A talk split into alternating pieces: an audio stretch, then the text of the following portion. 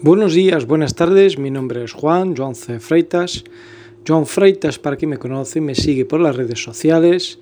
Esta semanita vamos a hablar de, en este podcast pues de algo diferente, digamos así, que quiero que, bueno, me gustaría que todos por lo menos supierais o estudiarais un poquito ese tema, investigarais por ahí, probarais vosotros mismos, porque al final no deja de ser un poco prueba, ensayo, error y adaptarnos, digamos así, a un estilo y una forma de nosotros trabajar. Yo os voy a hablar un poco de mi experiencia en este tema, que es en tema de Photoshop. ¿El Photoshop es importante o no saber manejar?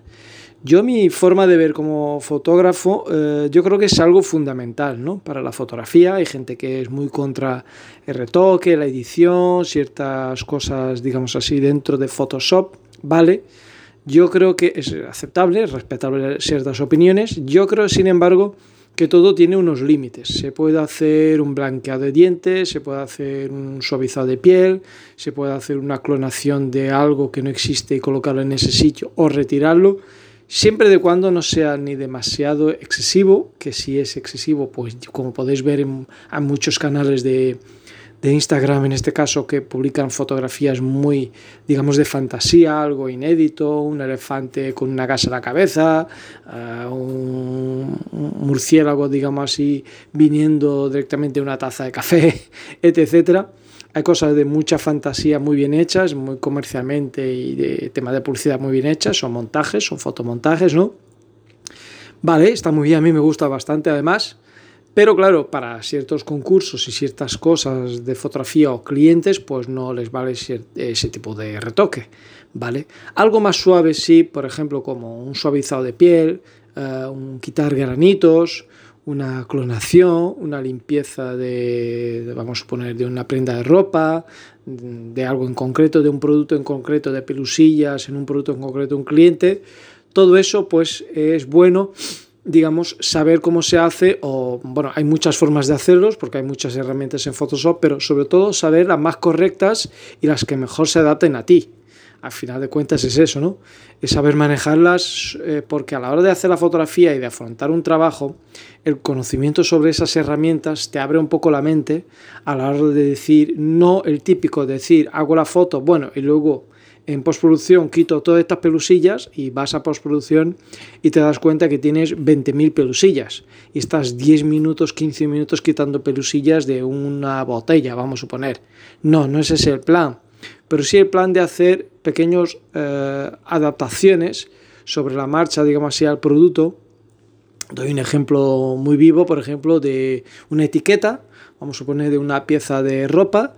Si la etiqueta está y hay que quitarla, muy fácilmente se retira una pieza de ropa, porque date cuenta que el cuello es muy uniforme en todo él. Si, no tiene, si tiene siempre el mismo padrón, pues de una forma muy fácil se retira esa, esa etiqueta, digamos así, se clona un poquito de un lado y de otro y se va quitando.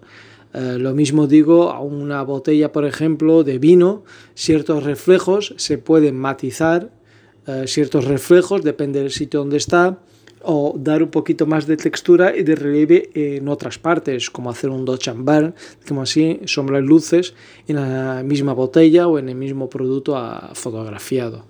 ¿Vale? Entonces, saber hacer esos pasos eh, dentro de Photoshop es imprescindible, digamos así, tanto para la fotografía de publicidad como para ciertas, ciertos ramos de la fotografía poder hacerlo.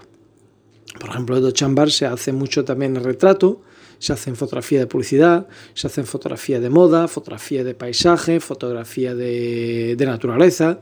Entonces, al ver, mm, al ver eso, sabéis que la misma técnica la podéis adaptar a diferentes uh, estilos o fotografías que hagáis o que os guste. Y querando o no uh, hacerlo, veis el antes y el después y notáis mucha diferencia digamos en la fotografía y le veis pues como más llamativa, con más vida, más contrastada. Entonces no por eso de sí tenéis que ir a un revelado básico y darle a un 40 o un 50% de contraste, donde le vais a dar toda una fotografía y vais a estropear un poco la fotografía. Pero si hacéis ese contraste, ese levantamiento de, luces o apagado, dependiendo de lo que busquéis, y de sombras, eh, en ciertas partes donde queráis dentro de vuestra fotografía, ¿vale? No en total en general, pero sí en un determinado punto, que es una de las ventajas, digamos así, de hacer el dodge en Photoshop. Yo, bueno, eso mm, de inicio para que entendáis un poco el sí o no el retoque, en, digamos así, en Photoshop, ¿vale? Es un poco mi manera de ver, mm, de hablar de facilitar una interpretación correcta de por qué usar o no Photoshop en fotografía. Ahora, una de las herramientas, digamos así, por así decirlo, las cinco, las cinco herramientas que yo creo que todo fotógrafo, todo iniciado de la fotografía, todo amante de la fotografía, a la hora de retocar en Photoshop debería manejarlas, pues claramente es el tema de capas, entenderlo. Eh, hay muchos cursos de formación, tema de las capas en Photoshop, pero eh, si vosotros lo vais viendo en pequeños tutoriales que lo podéis encontrar en el mismo YouTube, digamos así, entenderéis básicamente que, bueno, se trabaja siempre sobre la capa que está arriba, se da prioridad a la capa de arriba, todo lo que hagáis para abajo, pues queda como por debajo. Luego las capas transparentes eh, o no, máscaras de capa, etcétera, pero bueno, saber manejar cómo funciona Photoshop en capas, sobre todo las más básicas, como el típico duplicar capa, capa eh, transparente, etcétera, pequeñas sombras eh, sobre capa, agrupar, eh, separación, todo lo demás, pues eso es importante que entendáis el tema de las capas en Photoshop. Eso es la primera cosa que creo que deberíais aprender y saber manejaros mediamente bien. No tenéis que ser un expertos, digamos así, en tema de fusionamiento de capas, pero bueno, capa a capa, saber cómo se comporta y cómo trabajan cierta capa, que luego a posteriori si tenéis que cambiar algo, pues es más fácil mediante si lo tenéis dividido por capas, ¿vale? Eso es una de las ventajas también de las capas. La segunda, digamos, herramienta que creo que todo fotógrafo, digamos así, debería saber manejarse dentro de Photoshop es la herramienta de selección. Ya bien sea la pluma, que yo manejo la pluma, que para mí es mucho más fácil y cómodo manejar la pluma, ya bien sea la pluma, que es la más difícil, digamos así, pero podéis, hay muchas herramientas de selección rápido, rápida que Photoshop tiene, eh, incluso la varita mágica. La varita mágica dependiendo de la fotografía, os da unos beneficios y unas ventajas en, unas partes o, en otras, depende del estilo de fotografía, se adapta más una herramienta o otra de selección pero saber seleccionar, tener una herramienta favorita vuestra a la hora de seleccionar en vuestras fotografías, a la hora de retirar o seleccionar un producto para, eh, digamos, convertir el fondo en fondo neutro, etcétera, es importante que conozcáis bien y sepáis cómo funciona una herramienta de selección, ¿vale? Esa es la segunda herramienta que creo que es lo más importante a la hora de, de aprender en Photoshop. La tercera herramienta para mí también, y no más no menos importante, es principalmente el tampón de clonar. Yo creo que el tampón de clonar lo pondré en tercer lugar porque el tampón de clonar es una herramienta, digamos, de borrar o clonación o en este sentido de, copiar de un lado para el otro, muy importante. Sin embargo, va dado de la mano de una herramienta que Photoshop ya tiene hace mucho, unos años, que va mucho mejor dependiendo de la función y mucho más rápido, que es el parche. Es como veis una tirita en Photoshop eso es el parche, el parche va bastante bien. El parche funciona muy bien pues, sobre superficies muy uniformes, amplias, de forma muy uniforme, que mantiene siempre mucho el mismo padrón, ya que él va siempre a coger el padrón más cercano que sea igual, digamos así, respetando. Yo lo que es, digamos así, si queréis clonar, eh, vamos a suponer, un cuello de una camisa donde está el cuello de la camisa con un padrón azul oscuro de rayas y la otra parte, la línea final del padrón de la camisa, pues está el cuello de la persona, no es recomendable, porque ahí el parche no selecciona correctamente y os va a dar una parte negra o neutra, digamos así, en que no selecciona correctamente esa parte del cuello de la camisa, separando del cuello de la persona, que es un color piel. Es diferente la tonalidad, hay mucha diferencia entre un padrón y otro. Entonces, en ese caso sí se usa el tapón de clonar, la forma más correcta y que te sale perfectamente a la primera. ¿Ok? Cuando el padrón pues es muy eh, digamos, complejo de llegar con un, parche, pues directamente cambiáis a tapón de clonar y muy fácilmente, tapón de clonar además tiene muchas inclinaciones que le podéis dar y ahí ya trabajas de una forma mucho más directa. Para más rápido, si son esas pequeñas pelusitas, digamos así, en una botella, un bolso, una camiseta, etcétera, pues el parche perfectamente le vais dando muy rápidamente sobre esos pelillos y se quita estupendamente. ¿Vale? La cuarta herramienta y no menos importante, digamos así, a la hora de, Photoshop, creo que es hacer, eh, digamos así, un, tono de curvas, ¿vale? Una tonalidad de curvas. Es importante saber trabajar con ella, con las curvas, a la hora de hacerlo. Nada más conocido con el nombre de Dodge ¿vale? Que son luces y sombras. Entonces, en vuestra, digamos así, panel eh, del lado derecho, bueno, si lo tenéis en el lado derecho, como viene por defecto de Photoshop, tenéis varias opciones de ordenar curvas, en curvas, dais a curvas, hacéis una curva para arriba, control I eh, y la ponéis carpa, digamos así, eh, transparente, ¿vale? La, hacéis invertida la capa y no pasa nada. Solo, sin embargo, cuando le das con el pincel en blanco sobre ese fondo negro es cuando se desvela ese, esa subida de luz, digamos así, que le habéis dado eh, en esa capa. Y luego igual lo mismo, eh, oscureciendo un poquito y bueno, y ahí tenéis el de chamber, una capa subexponiendo y otra capa sobreexponiendo. Es importante si al inicio si queréis etiquetarlas, digamos así, cambiarles el nombre para saber cuál es la que sube, cuál es la que baja la luminosidad, sí, si no con el tiempo, pues por regla general yo abajo pongo la que oscurece y arriba pongo la que aclara, entonces ya siempre mi forma de trabajar sé cuál es la que aclara y cuál es la que oscurece, digamos así, las luces.